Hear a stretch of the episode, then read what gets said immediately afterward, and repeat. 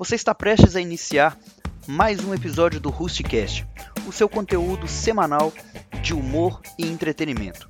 Meu nome é Júlio e eu espero que você aproveite esses próximos minutos. Bom, pessoal, vocês muito pediram, então nós estamos aqui hoje para o primeiro Rustcast entrevista e eu tenho o prazer de conversar com um cara que eu admiro demais, muito inteligente, um ótimo gosto musical, comediante, roteirista, você não sabe, mas você já riu dele, sem saber que era ele. E o mais importante de tudo, pai do Bino, o exército de um homem só, senhoras e senhores, Vitor Camejo. Alô, minha gente, como é que vocês estão? Quero agradecer, obrigado, Júlio, pelo convite. Pessoal, muito honrado de ser parte desse maravilhoso universo aqui que está se abrindo. Pessoal, a maioria de vocês já conhece o Vitor Camejo porque eu envio o Jornal de Casa para a maioria dos ouvintes do podcast também. Mas antes da gente iniciar, para quem ainda não conhece o Vitor, eu queria que ele falasse um pouquinho do trabalho dele como comediante, do trabalho dele como roteirista também, é, para que vocês todos saibam né, a, a dimensão que o Rushcast está tomando, a importância dessa pessoa na comédia nacional. Cara, então, eu conto piada para as pessoas. Basicamente. Bom, eu, eu, eu, saí de Belém do Pará, eu sou comediante, mas assim, uh, por acaso. Eu saí de Belém, eu fazia direito na época, e aí eu conheci, eu já eu trabalhava junto com o Osmar Campbell, que é meu amigo do Pé na Rede, a gente trabalhava junto, e a gente é amigo já de muitos anos, de jogar bola junto. E aí a gente começou. É, um dia ele foi para um bar e viu o Rominho e o. Minto, viu o Murilo se apresentando nesse bar. Era um bar de comédia que estava abrindo em Belém. O Murilo já estava ligado no stand-up que a gente começou a fazer. Na outra semana ele me chamou para ir. Basicamente eu fui jogado no palco. e deu certo. Nesse dia a gente conheceu o Rominho também. E aí a gente falou: ah, vamos começar a fazer se encontrar aqui toda semana. E a gente combinava de se encontrar toda semana nesse bar. E com o tempo começou a dar gente. Porque assim, o bar era muito legal, era um bar mesmo. E ficava um palco no meio com o microfone aberto toda hora. E aí ficava o dono do bar, que era, animava a galera lá, o cara era comediante também local. E aí tinha um negócio, ah, você vai lá no bar e vai lá no microfone e conta uma piada, a galera ri, você ganha uma cerveja. oh, bacana, bacana. E aí, no final, tava todo mundo bêbado, todo mundo rindo de tudo, das piadas e tudo, e aí era muito legal. Só que aí, quando a gente começou a ir, a gente começou a, a, a sempre levar uma piada que a gente escrevia pra gente. Com o tempo começou a dar a gente para ir ver a gente. Tipo assim, ó, tá indo uma galera naquele bar ali se apresentar, e eles são engraçados. E aí começou a espalhar essa mentira pela cidade. Primeira fake news. E aí a gente foi lá e, e, e, começou a dar certo, cara. Aí virou em pé na rede, assim. E aí eu comecei a ir, vim para São Paulo, comecei a, a surgiu uma oportunidade de escrever o Agora é Tarde, na época, na Band. E nisso eu não parei mais de escrever, assim. Saí de lá e fui para MTV, depois fui, voltei para Band, aí já fiz para quase todos os canais de TV que tem, já escrevi alguma coisa em algum momento. Bacana. O que, que, que, é mais fácil de fazer? O humor pro teatro, o stand-up, as apresentações em casa de comédia ou o humor pra televisão? Cara, difícil de te dizer, porque são particularidades, assim, sabe? Mas, assim, eu, eu acho que o mais difícil, não importa aonde esteja, o mais difícil é quando você tem que escrever uma coisa que é muito diferente do teu próprio estilo, entende? Uhum. Por exemplo, eu, sofri demais escrevendo os Rony do Multishow, por exemplo. Entendi. Porque é uma parada completamente diferente do que eu faço, do que é o meu estilo mesmo, entende? Não que seja melhor ou pior, mas é só outra coisa, sabe? É como se você colocasse uma banda de metal para tocar reggae.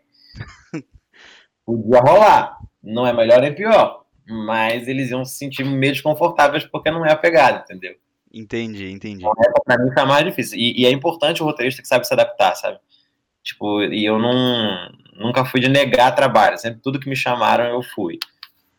Bacana. E aí, então eu. Só que aí eu senti bastante dificuldade. Mas assim, para mim foi bom, porque eu tenho referências das mais variadas nuances ali e tal, mas não é fácil você você ter que fugir obrigatoriamente do teu estilo ali. Uhum. E, e, hoje você está em cartaz tanto no show solo quanto no Em Pé na Rede com os meninos, certo?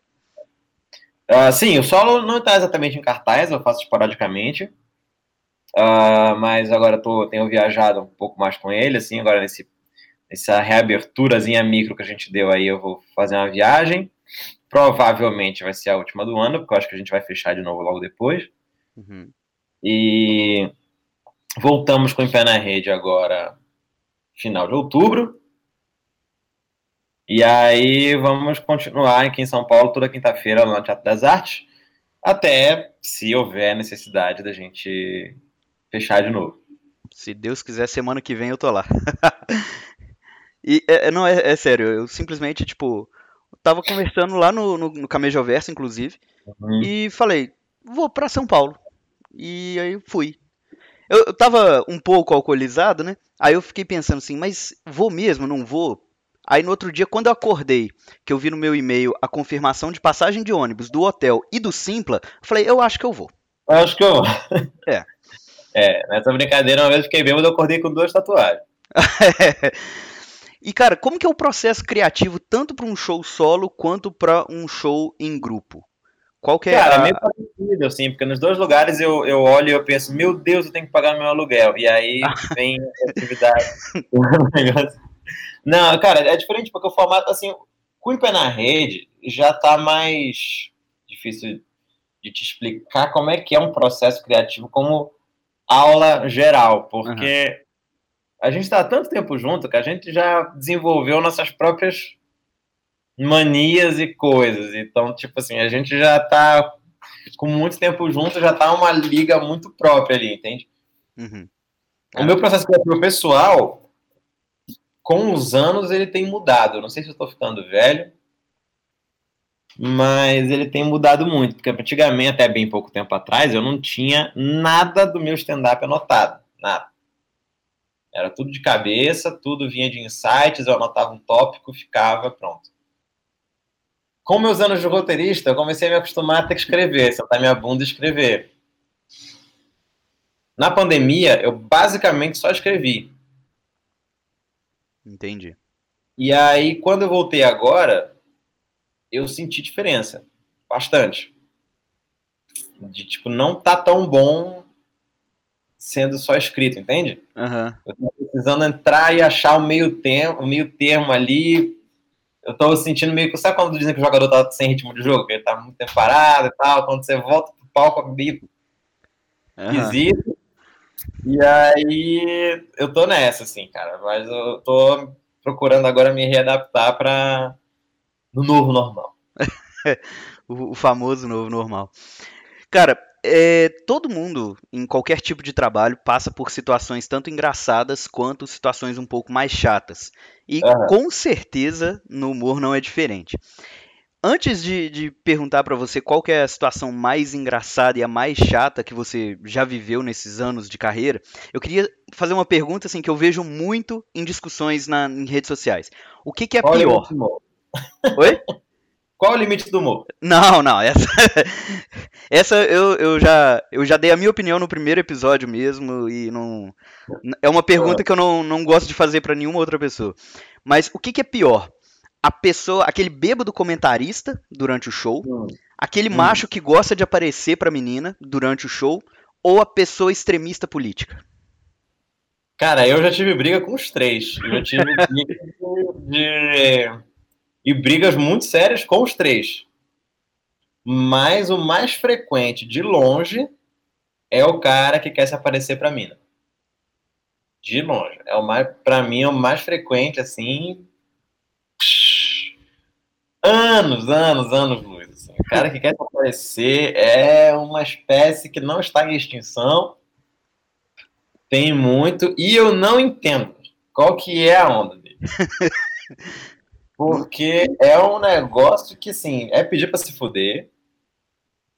A gente dá resposta para otário todos os dias há anos, a gente consegue fazer isso. Mas é bizarro, cara. Tipo assim, eu já tive três casos. Vamos ver. O bêbado comentarista é o menos pior, por incrível que pareça. Geralmente a gente dá uma chamadinha, ele se toca, a galera vê que tá chato.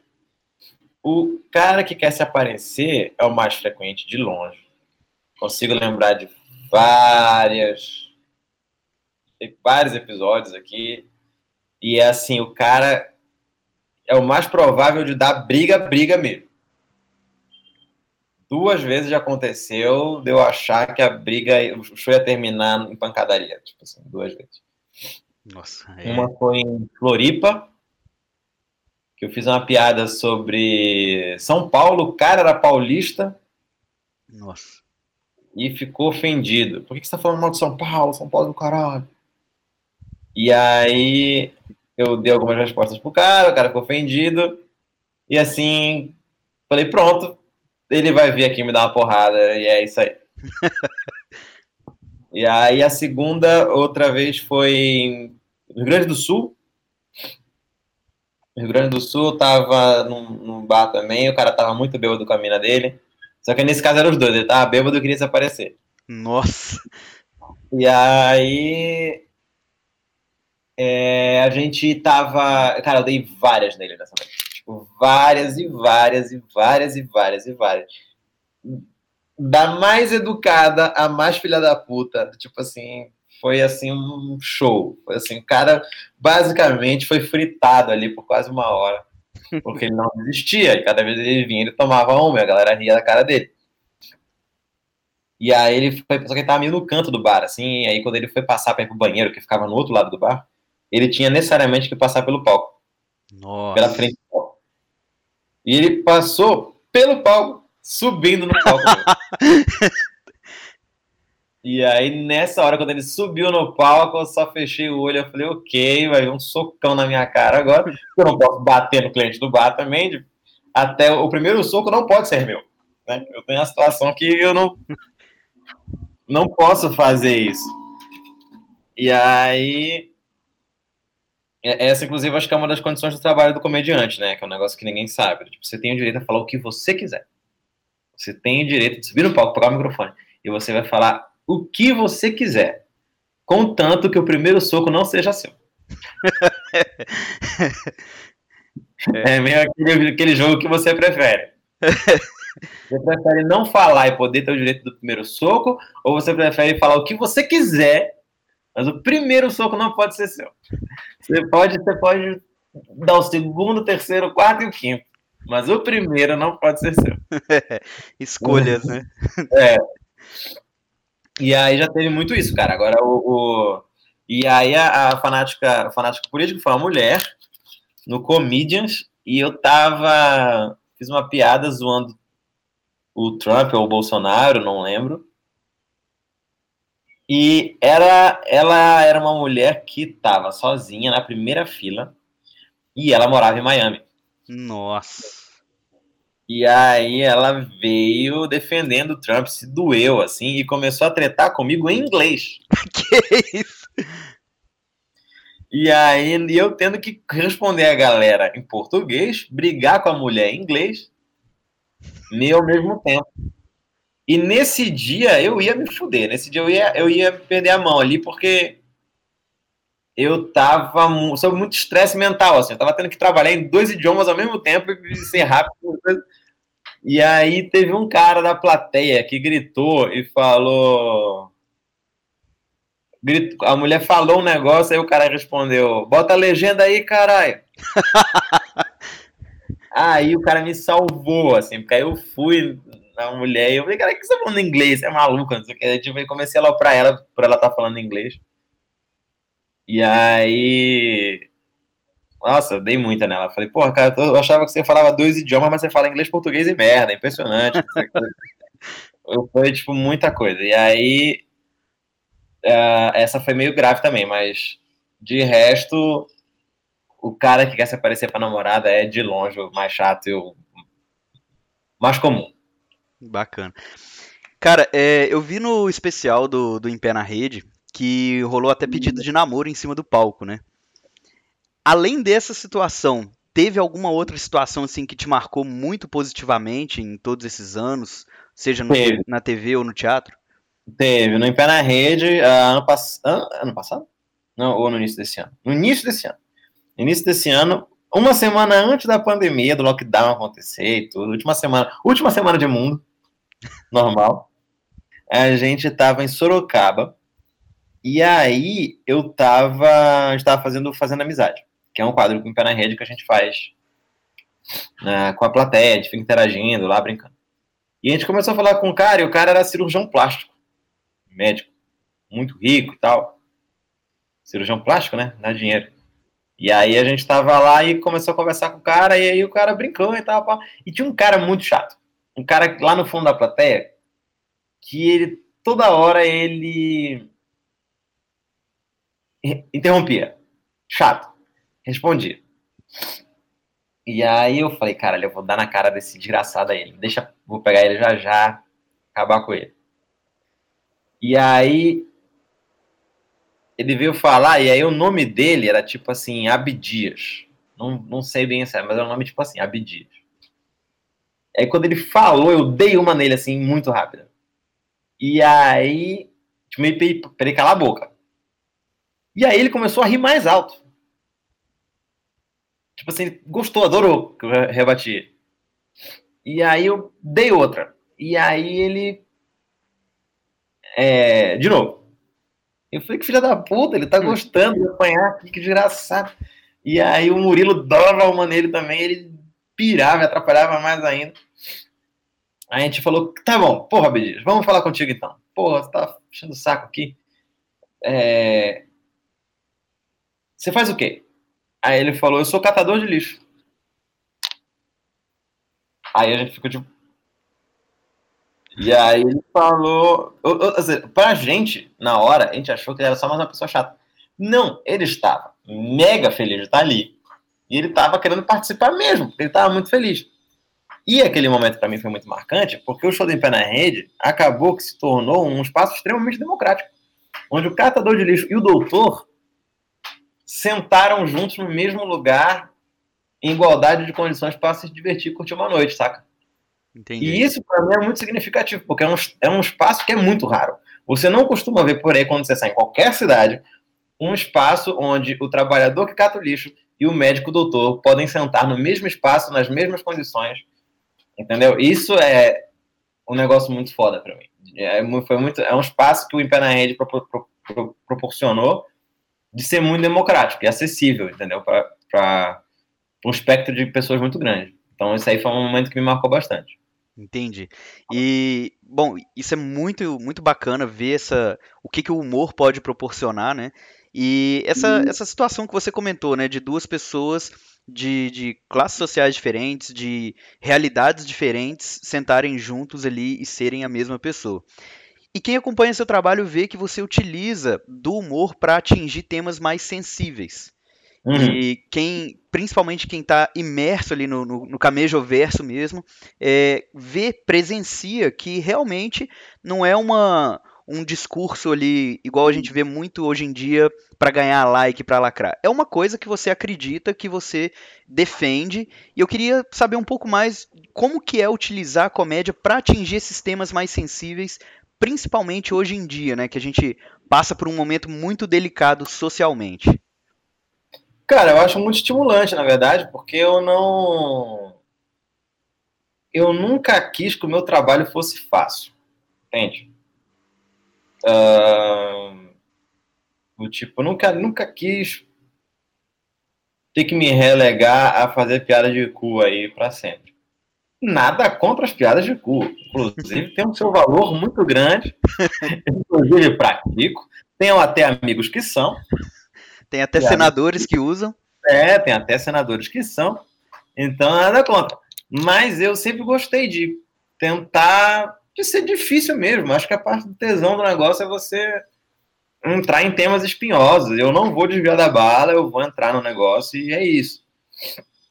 Também não quero com isso, como eu defendo uma agenda mais progressista, não gosto, eu tenho posicionamento de esquerda muito forte, não quero que isso se confunda também com superioridade moral, que não é verdade. Eu cometo erros, eu faço merda, eu não sou modelo para ninguém. Mas é do tipo assim, eu, como eu tive que escolher um lado, estou muito confortável com a escolha que eu tive que fazer.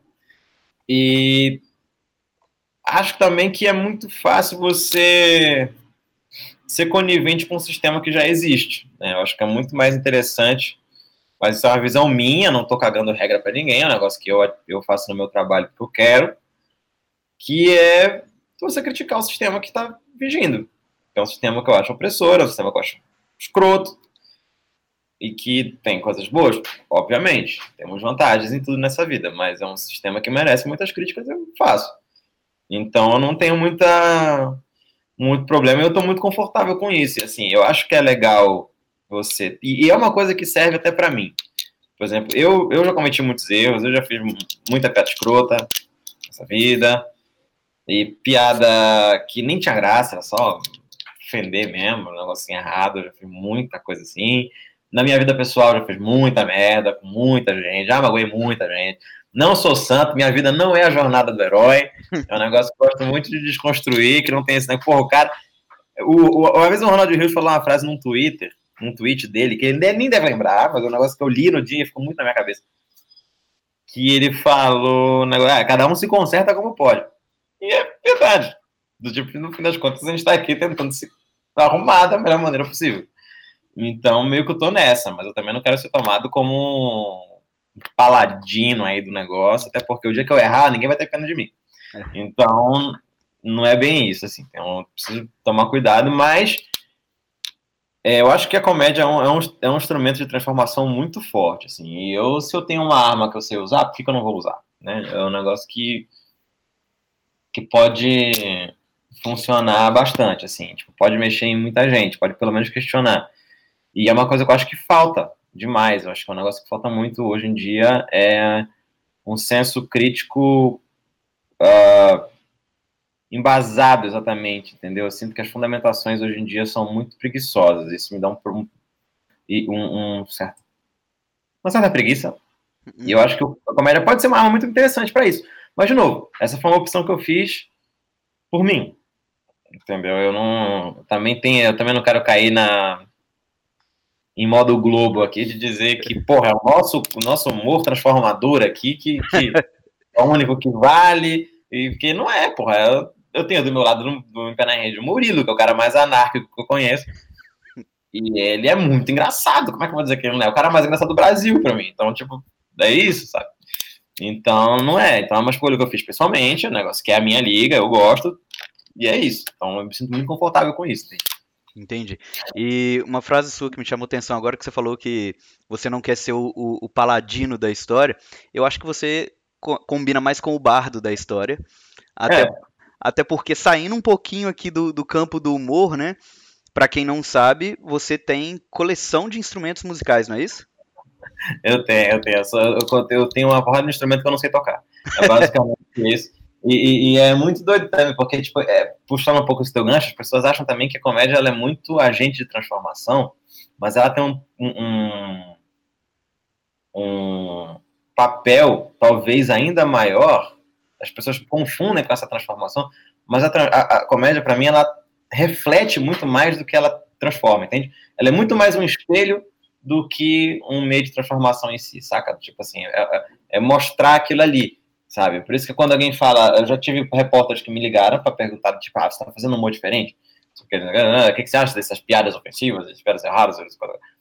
Eu acho que as pessoas tendem a colocar nos comediantes na comédia uma, uma responsabilidade que não era nossa. Do tipo, o agente de transformação social não tem que ser comédia. O agente de transformação social tem que ser poder público, tem que ser a academia, tem que ser a ciência, sabe? E, e, a escola, esse é o agente de transformação. E eles, todas essas pessoas que falham nos seus objetivos, colocam na comédia a culpa por todos os males. Isso eu acho errado, entende? Porque quando o comediante faz uma piada que a gente fala errada, e, aquela, e existe uma plateia de mil pessoas, dois mil. Os maiores comediantes do Brasil em números hoje são piadas que são pessoas que fazem piadas erradas, entre aspas. Então, é, por que, que existe tanta gente que vai rir deles? Entende? Uhum. Eu acho que, ah, tudo bem, ele está perpetuando esse estereótipo. Ótimo, eu entendo. Mas a raiz da razão não é aquela piada ali. Aquilo ali está existindo porque aquilo ali já estava na bagagem cultural de todo mundo ali. Entendeu? E aquilo ali já veio. Esse, é, é, é, aquilo ali é o símbolo que a transformação não aconteceu e não a causa da perpetuação. Aquilo ali foi lá atrás e só reflete o erro de todos esses agentes que eu falei lá atrás, que tentam uma vez, tentam jogar a culpa para o comediante como se a gente que educasse as pessoas, e não é isso. Entende? Entendi. Mas, enfim, mas eu tenho realmente esse, esse, essa coleção de instrumentos, assim, é um negócio que era muito um passatempo meu. Tem um, um elementinho de aquela vingança do Vitor adolescente que não pôde ter, então, tipo, agora eu conseguindo ter e tô meio que me vingando. Inclusive, acho que cinco guitarras pode ter sido um pouco demais. Concordo. Tem algumas que eu não toco há muito tempo, estão aqui, então, tipo, eu fico. Uh, mas é um negócio que eu gosto muito, cara. Tipo, ontem eu fiquei a tarde toda tocando, tipo, e é um negócio que eu nem sou. Eu nem sou bom, entendeu? Eu não quero me vender como um cara que, tipo, porque o mundo da música é, é um, um, dos poucos mundos que consegue ter mais ego do que o mundo da comédia. É, tipo, o, mundo da comédia, quando você, para você ter ego, você precisa de uma certa projeção, né?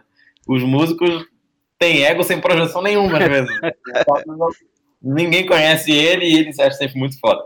Então, tipo, é, é realmente difícil. Eu, eu, eu, invejo muito meus amigos músicos, assim, que tem que lidar com a, a parte de ego muito foda. Mas eu gosto muito, cara. Acho muito legal. Acho que é um aliado muito importante até na criação. Eu já cansei de, já cansei de ter insight de piada, de situação, enquanto eu tava brincando com o instrumento ali, né? Então, é bom pra caralho.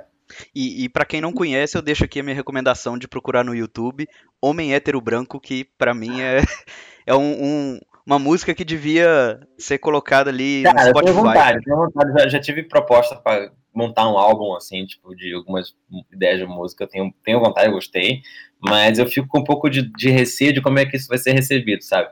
Se, porque eu faria um negócio.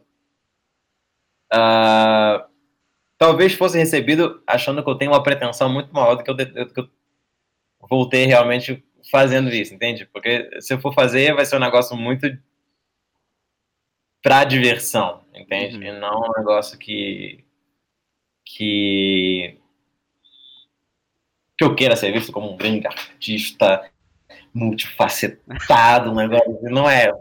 Só que eu fico meio com medo de ser recebido dessa forma, entende? Falei, caralho, agora o cara tá se achando cantor agora e música agora também.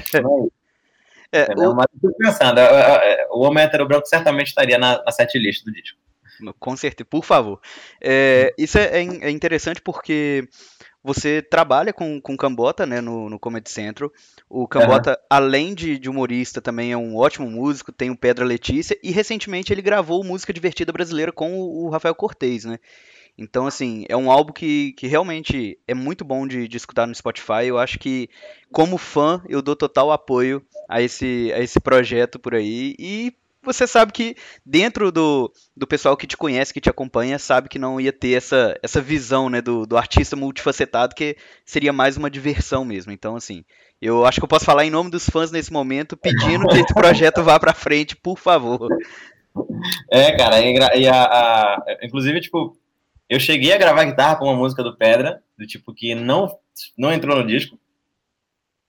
Na última hora, o Chiquinho ah, que foi quem me convidou para gravar, falou: Cara, a música não, não ficou do jeito que a gente queria, por vários motivos, a gente não conversa com o resto do álbum, a gente não vai botar. Eu falei: Não, tá bom, mas quase rolou essa collabzinha, mas não, não saiu.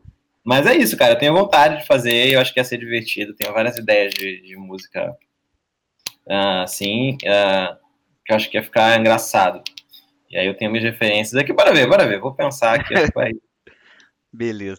E além dos instrumentos musicais, nós estamos aqui hoje com uma pessoa que tem camisa de Zelda e que tem uma tatuagem do Guia dos Mochileiros da, do Mochileiro das Galáxias. Então, como que é um pouco do, do, do Vitor Nerd Camejo?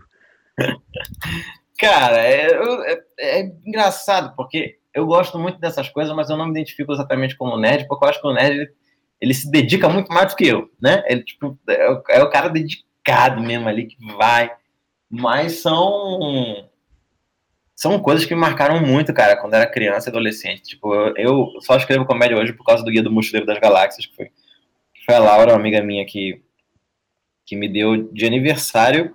Eu tava começando a fazer stand-up, ela falou, agora você tá fazendo comédia, eu vou te dar isso aqui. Aí me deu o livro. E foi a primeira vez que eu gargalhei lendo um livro, assim. Eu falei, caralho, dá pra ser engraçado escrevendo. É muito doido.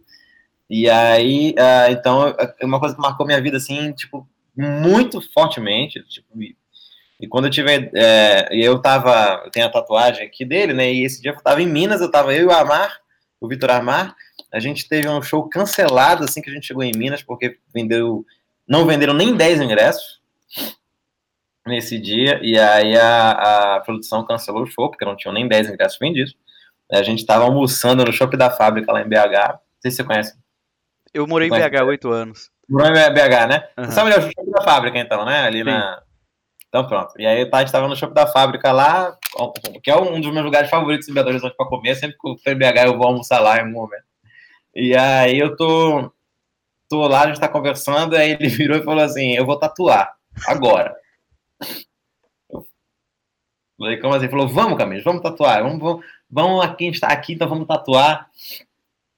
E aí eu, eh, eu encontrei a Aline, que é uma amiga nossa que mora lá em, em BH, que é tatuadora. E aí fomos lá e na hora, a primeira coisa que eu pensei em tatuar foi alguma coisa do Guia do Mochileiro, assim. Tipo, eu vim com desenho, tive ideia do desenho na hora, a gente pensou. E foi, é um 42 com uma galáxiazinha dentro. Uhum. E aí, e é isso. O Zelda uh, foi um... Na época eu jogava muito Nintendo 64, né, que era o que eu tinha. Eu não fui do PlayStation. Eu sempre, minha história de videogame sempre foi muito ao contrário. Todo mundo tinha Super Nintendo e Mega Drive, todo mundo tinha PlayStation, eu tinha 64, era, tipo, foi muito diferente. E aí eu tava. E o Zelda foi a parada, o Ocarina of Time, né, na época, assim, foi, cara, foi um marco na minha vida, assim, uma explosão da história maravilhosa. É, tudo era muito bom, assim, sabe? Então, tipo, foi um negócio que marcou muito minha vida, e o Zelda Majora's Mask também veio depois, e foi um momento que eu criei um laço muito forte com meu irmão, que a gente jogava muito, a gente pensava muito nisso, então foi um negócio que me marcou muito, assim, aí eu tenho outras paixões que a galera não sabe muito, por exemplo, sou muito, muito, muito fã do Fallout, da franquia do Fallout, acho incrível, tipo, eu zerei o Fallout 4 aqui, meio que tô órfão, assim, porque os outros virou MMORPG que eu não gosto, então, tipo. E aí eu tava. Tô meio, meio órfão do Fallout, assim. Eu tô jogando Bioshock agora, que eu nunca tinha jogado, e agora eu tenho um. um, a promoção na, Play, na PlayStation Store que você compra. Comprei os três jogos por 60 reais. Porra, barato então, demais. Foi demais. Aí eu falei, comprei, aí tô jogando o Bioshock, que eu tava muito desconfiado, mas eu tô gostando bastante também. Então. Entendi. O, recentemente você não, não, não tem acompanhado os jogos de Zelda no Nintendo Switch, não, né? Não, mas eu. O Castanhari outro dia postou que ele acha maravilhoso o Zelda do Switch. Uh, eu tenho vontade, já cogitei comprar um Switch. Switch já, Switch. já cogitei comprar um Switch só para jogar esse Zelda. Eu, eu, particularmente, cara, não sou muito fã da franquia Zelda, mas é, é inegável a, qualidade do jogo. É, acho que revolucionou ali. Dentre uh, os períodos ali da Nintendo que eu acho que teve uma virada brusca, uma mudança né, no, no cenário, acho que o Breath of the Wild vai ficar bem marcado aí, porque é, é, só quem não gosta de Zelda que não gosta desse jogo. Tipo, até quem não tem uma opinião formada gosta desse jogo. Então, uhum. assim, é uma, é uma obra de arte mesmo. E além de, de todos esses, esses tempos aí jogando videogame e, e tocando instrumento musical, tem a, a estrela do, do seu Instagram, que é o Bino, né? O Bino, para quem não sabe, é o cachorro do Vitor Camejo, que provavelmente deve estar tá dormindo ali, deitado. Tá dormindo, exatamente. Deixa eu se dá pra ver. Olha, cara. Sempre na base. Tá vendo ali? dormindo grande. E o, o Bino, ele você foi enganado, né? Pela, pela menina.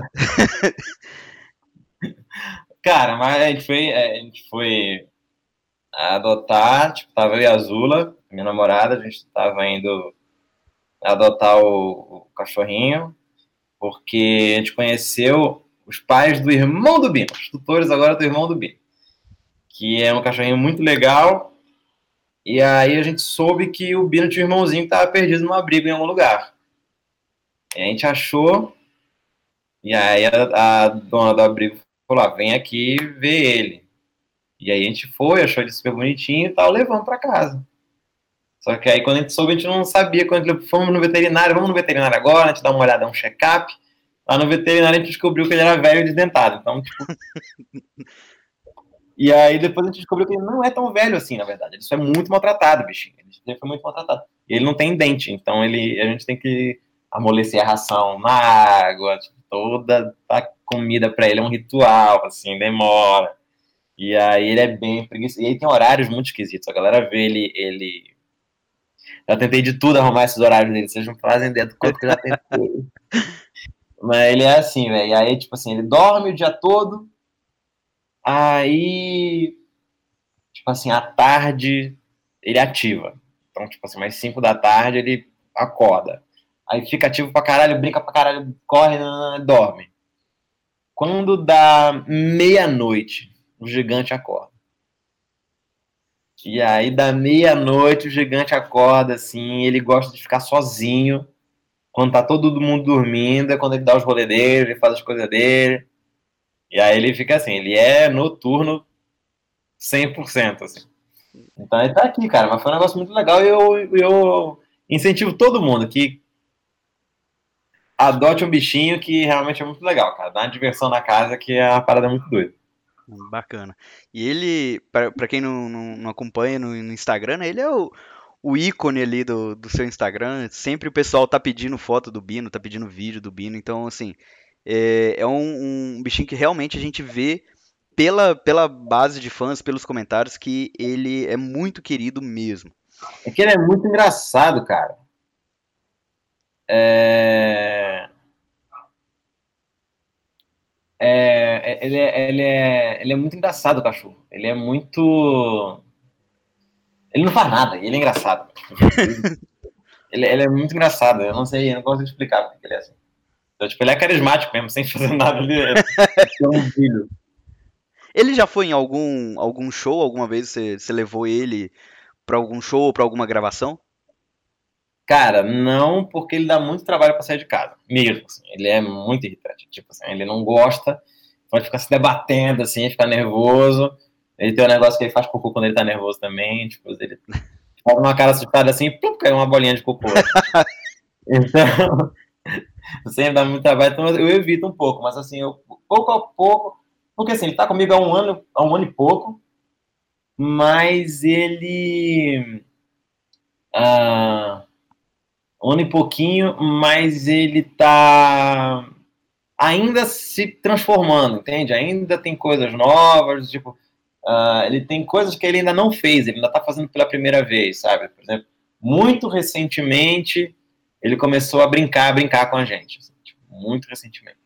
Então, agora ele, uh, de vez em quando, sei lá, sobe na cama, Tipo assim, agora ele tá começando a vir pedir comida. Quando a gente vai comer, ele vem pedir comida. Uhum. Encher o saco. Então ainda tá acontecendo coisa. Então eu não sei o que vai acontecer ainda. Pode ser que ele comece a se acostumar, comece a querer sair, confie mais e pronto, entende? Então, tipo, ainda não. Ainda tá em adaptação com o Bino ainda. Ele, ele é figurinha carimbada em todas as noites no Among Us do Camejo Verso. Eu não sei se você chegou a ver as figurinhas que, que nós já fizemos vi, lá. Vi, vi, mas eu, a hora que eu vi, eu falei, ah, não, vou, vou, vou adotar mesmo. Coloquei meu nome de Bino e aí eu só jogo de Bino. Peguei ah. o terninho preto para combinar o terninho do pai e o é, orelhinha de cachorro e, e ele lá. Mas é, é bacana, ele é, é fora de série. Cara, é foda, e ainda, tipo. É... Eu, eu sou a única pessoa do mundo que ainda não conseguiu jogar Among Us ainda. não foi por falta de convite, hein? Não tive tempo, cara, nada. A gente tem, eu e o Pena Rede, a gente tá tentando organizar para gravar um vídeo da gente assim, mas não, não tô conseguindo.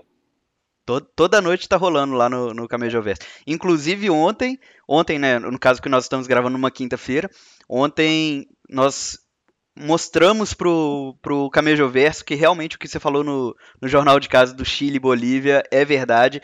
Nós tivemos a primeira aula prática de forró online. Então, assim, para quem não sabe, o Camejo, Camejoverso é o grupo do Telegram dos apoiadores do, do canal do Camejo. E é uma galera, assim, fora de série, extraordinária, acho que já tá com quase 300 pessoas, né? E o grupo não para, simplesmente não para. Todo mundo fala de tudo, rola literalmente de assuntos de política até Tinder e aulas de forró, aulas de Among Us. Então, assim, é um grupo que todo dia nós estamos reunindo, nós fizemos um Discord só pro Among Us e a galera vai pro Discord porque fica mais fácil a discussão. Uhum. E, e sério, é, começa por volta de umas 10, 11 horas da noite.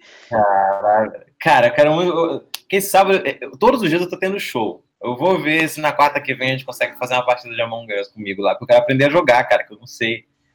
Não. Eu não, não joguei ainda. Pode ter certeza que até quarta dá tempo de você aprender, quarta-feira. Aí você entra ali no finalzinho da aula de forró só para dar um oi, porque de lá a gente já vai direto. Cara, é, o, o grupo dos apoiadores já tem programação, você tem aula de forró de tal hora, tal hora, Us de tal hora, tal hora. Você imaginou que o, o Jornal de Casa ia tomar essa proporção, assim, é, do grupo dos apoiadores, da, dessa galera? Porque a gente vê que é um, você recebe frequentemente mensagens muito bacanas, muito positivas no Instagram, é, das mais, dos mais variados assuntos, né? Tanto de, de pessoas assim que veem nos seus vídeos ali uma, uma saída para algum problema mais sério de saúde, quanto elogios sobre os temas abordados. Mas você imaginou que o Camejoverso ia tomar essa proporção toda, o, o OnlyFans Não, do Camejo? Cara. Mas nunca na vida, nunca imaginei que fosse uma. Eu sempre vi a internet como um espaço muito hostil, assim. E eu realmente fico muito feliz a gente estar tá conseguindo criar um ecossistemazinho tão saudável, assim, pessoas que não se conheciam e fazendo amizade mesmo, assim, tipo, criando vínculos e tal, e, e todo mundo muito educado, todo mundo muito gente boa, e é incrível, né, cara? Você tem amigos no Brasil inteiro, assim, você, por uma coisa em comum, assim, uma comunidade tão legal, assim, e é, e é bom ser esse catalisador, assim, sabe? De, de, pra mim, o trabalho do, do, do jornal já tá valendo a pena muito por isso, assim, sabe? De ter conseguido juntar a galera tão legal, assim. E ali tem gente, cara, é, de todos os lugares, que faz de tudo. Pessoas completamente diferentes, tipo, uns fazem, tem gente do direito, gente da arquitetura, gente da moda, gente do design, gente de, que não é nada, que não, não, não para nada, tem de tudo. Então, tipo, é muito legal isso, todo mundo se dá bem e é maravilhoso. Bacana. E uma dúvida que todos nós que acompanhamos o seu trabalho quer saber. Jornal de Casa continua pós-pandemia? Vai ser só um projeto ali durante a pandemia? Como que você... Não, eu acho que continua. Eu acho que eu já me encontrei fazendo ele mesmo. Acho uma, uma coisa que eu gosto. Uh, já estou até apegado demais mesmo, assim. Já fico pensando, pô, se um dia tiver que parar de fazer, como é que vai ser? E aí eu não. Mas eu não quero pensar nisso agora. Acho que tem muita coisa para acontecer, tem muito para crescer ainda. E eu vou. Minha, minha intenção é continuar. Quanto eu puder, continuar fazendo, continuar crescendo com ele. Uh, eu quero muito trazer mais relevância para ele, entende? Que ele consiga crescer mais. É um projeto que eu acredito bastante, que está dando muito certo, tem o seu retorno. Então eu acho que está tá sendo legal assim, de fazer, vai continuar. Entendi. E cara, para saideira, para a gente não estender muito aqui, não, não extrapolar o, o, nosso tempo, tem uma situação que eu queria te perguntar. Se você quiser contar, tudo bem. Se você não quiser contar, eu entendo. É. Mas no vídeo, você teve um, um vídeo que você gravou pro seu canal de 31 fatos sobre você. Uhum. E nesse vídeo você contou você, na verdade, você não contou, né? Você comentou sobre uma história de um show que você, você fez numa empresa e rolou uma cagada na cueca. Só que eu acho que nunca essa história foi contada nos seus vídeos. Cagada na cueca? É, um, um lance que você fez um show numa empresa e parece que teve uma, uma freada, alguma coisa relacionada a isso. Cara, já tive história de cocô algumas vezes. já tive do tipo. É, já aconteceu de eu tá. De eu sair sujo de. Pois é, eu acho que, tipo, tem um que eu já saí sujo de cocô de merda na mão mesmo. De. fazer um, um evento num, num, num restaurante, e aí o cara me deu o cabo do microfone para eu montar o som. E quando eu passei a mão no cabo do microfone, assim, eu olhei, minha mão tava só merda, cara. Nossa. E o microfone tava sujo de merda. E, tipo, teve isso. Já teve uma vez que eu tive uma dor de barriga absurda. Era um evento, uma faculdade, uma universidade lá em Belém. A universidade que eu formei, inclusive. E aí eu tava lá e eu falei, Rominho, pelo amor de Deus, cara, eu tô aqui. Aí disse, tem um banheiro, esse banheiro não tem tranca. Fica olhando aqui, porque eu vou ter que entrar aqui, velho. E aí eu entrei, cara, eu tava passando muito mal. E daqui a pouco eu olho, abre a porta, um zelador abre a porta.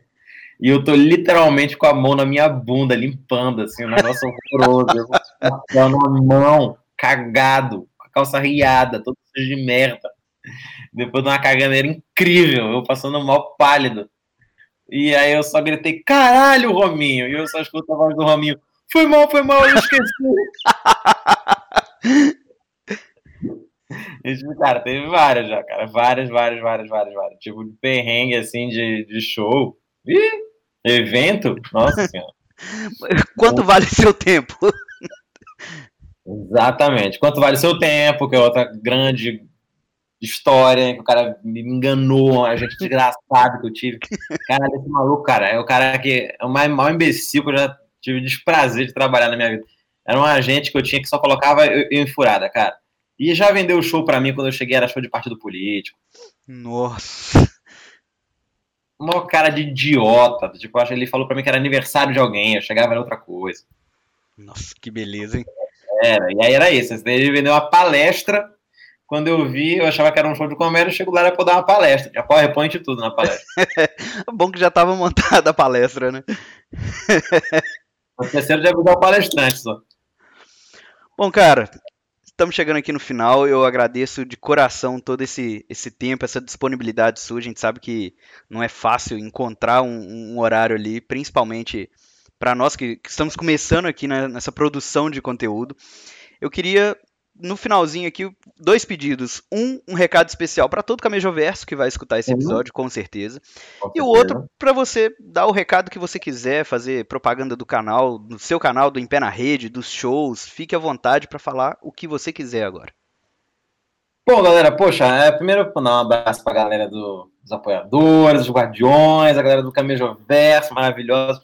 Eu acho muito legal que eu fico. Uh, eu sinto muito orgulho de. Não orgulho não um orgulho do tipo, ah, isso aqui tudo é minha causa. Não, é um orgulho de, de do que foi criado coletivamente, entende? Da comunidade toda, tipo assim, a galera que gosta do canal e gosta do, do jornalzinho, principalmente, e que criou um espaço, cara, que é tão raro de ver hoje em dia, a galera se dando bem na, na internet, um grupo de que, que viraram amigos mesmo, né? De, de, maneiras tão variadas, gente que faz tanta coisa diferente, de faixas etárias diferentes, de lugares diferentes. Isso é muito bonito e é um motivo de orgulho muito grande para mim fazer parte do, do, da comunidade que vocês criaram, né? Porque eu não fiz nada, só como piada. E aí, então eu acho muito legal. Então, eu quero mandar um grande beijo, dizer que eu sou, tenho muito orgulho de todos vocês e fico muito grato de poder fazer, fazer parte desse grupo de amigos também. E segundo, vocês podem dar uma olhadinha no Jornal de Casa, que sai toda terça-feira, no meu canal do YouTube, arroba Vitor Camejo. E eu também tenho o Em Pé na Rede, que sai toda quinta e todo domingo, lá também no YouTube. Dê uma olhadinha lá, que a gente pode... É... Dá uma olhadinha lá que a gente tem vídeos muito legais, mandando as massas fuder, e é uma coisa que é um prazer muito único. então é isso. Bacana. Pessoal, espero que vocês tenham gostado dessa nossa primeira entrevista. Eu, particularmente, eu tem, nós temos mais de 50 minutos de gravação, mais de 50 minutos que eu tô feliz e eu, eu tô rindo e sorrindo. Então eu acho que é, é uma sensação incrível. Espero vocês nos próximos episódios, espero feedbacks e sugestões dessa entrevista, de próximos convidados.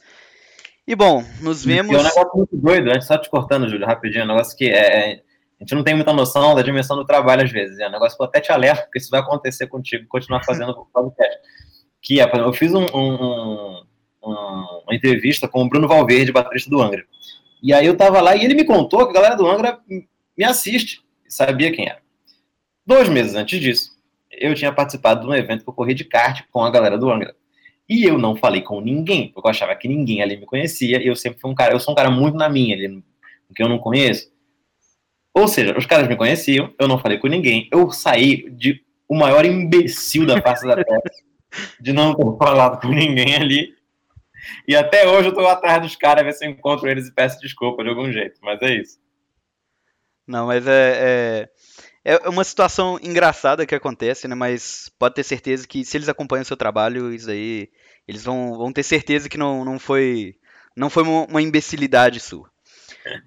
Mas é isso, pessoal. Eu espero que, que vocês tenham curtido esse, esse papo aqui. Fiquem ligados tanto no canal do Camejo, no canal do Em Pé na Rede, no Rustcast, no, também no, no podcast da Patrine, o Dona Patrine, que também é apoiadora. É que também fez uma entrevista com o Vitor, tá lá, vocês podem olhar também, é muito bacana. Eu, eu confesso que eu fiquei numa ansiedade, porque a partir dela, a partir de uma conversa com ela, que eu tive a ideia de te chamar para o podcast. Então, ela, nós conversamos muito sobre podcast, sobre entrevista, e realmente ficou sensacional a entrevista para ela também. Então é isso, eu aguardo vocês nos próximos episódios. Um abraço e muito obrigado, Vitor. Valeu, até mais, tchau, tchau. Bom, esse foi o episódio de hoje. Você gostou? Indica para um amigo, me chama no Instagram. Meu Instagram é julio.adse.